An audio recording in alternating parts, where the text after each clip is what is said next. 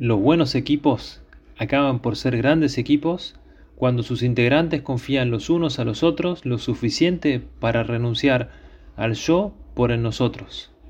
Con este lema comenzó la selección argentina de hockey femenino, un torneo en el cual habían perdido a su gran figura y por tanto necesitaban confiar las unas por las otras. Hoy quiero hablarte sobre San José, un hombre que es fiel a lo que Dios le pedía, que si bien en el Evangelio no aparecen palabras sobre su vida, como sucede casi con María, de hecho en su vida no aparece ni una sola. Y el Evangelio no necesitaba decirlo así, no necesitaba hablar de él. Incluso el Evangelio no, no habla sobre San José, pero José hace. Y eso sí queda clarísimo. José actúa, José obedece, José acoge, José alimenta a la Sagrada Familia, la defiende, le facilita todo lo necesario para que la redención tenga lugar. Y quería pensar y, hablar con vos sobre San José, porque efectivamente él supo renunciar al yo por el nosotros, por la Sagrada Familia. Y es también un gran lema que nos puede tocar a cada uno de nosotros en nuestra vocación. Yo tengo mis planes, yo tengo mis cosas, yo tengo mi proyecto, yo tengo mis sueños, y qué importante ver también el ejemplo de San José, que supo renunciar al yo por el nosotros, que se hizo grande porque también supo recibir lo que Dios le pedía, supo formarse y supo también cambiar ese gran proyecto que tenía para él y para su hijo, Jesús, porque en realidad no se focalizó en su plan, supo mirar lo que Dios quería. Fíjate en el Evangelio que nos cuenta la generación de Jesucristo, y dice San Mateo que fue así. María, su madre, estaba desposada con José, y antes de que conviviesen se encontró con que había concebido en su seno por obra del Espíritu Santo.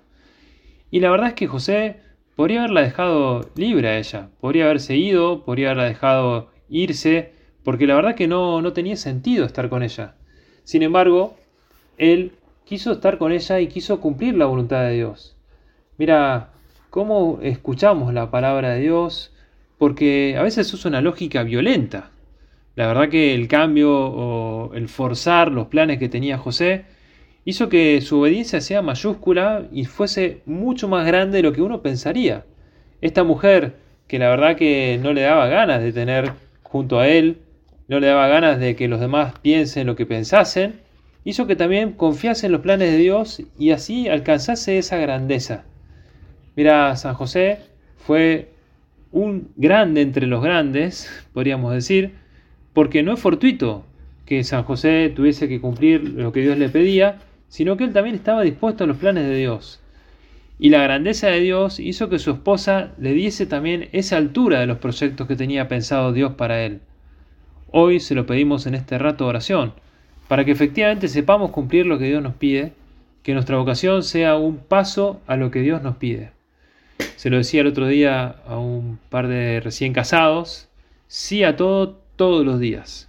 Un lema que me gustó y que también podemos aprovechar en la figura de San José, cambiando lo que haya que cambiar y poniéndolo también de cara a nuestra vida, sí a todo, a todo lo que Dios te pida todos los días.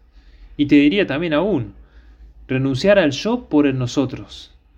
No solamente pensar en tus cosas, sino también pensar en lo que Dios te está pidiendo ahora cómo vos también podés en tu oración hacerte cargo de lo que Dios te está pidiendo.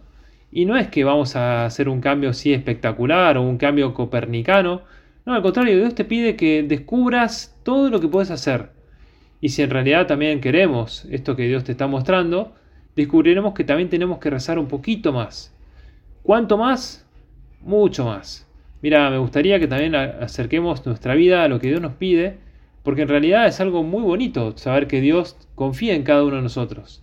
Y si de verdad queremos renovar nuestra vida, deberíamos también mostrar a Dios ese camino que tenemos por delante.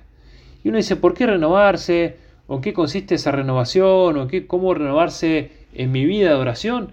Mira, lo bueno es también que Dios quiere confiar en vos, que Dios tiene un plan para vos, que Dios tiene tiempos para vos, y es bueno que también busquemos ese diálogo con Él que aprendas a escuchar, que aprendas a mirar a Cristo, que busques a Dios también como alguien que es alcanzable, a una unión con Dios mayor, o a buscarlo en la Eucaristía o en la Santa Misa.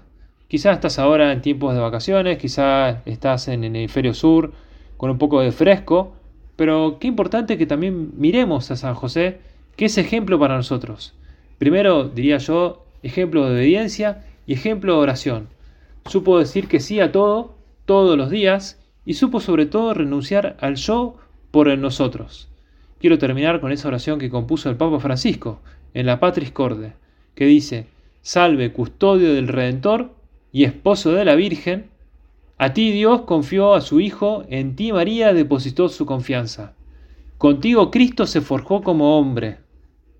Oh bienaventurado José, muéstrate Padre también a nosotros y guíanos en el camino de la vida.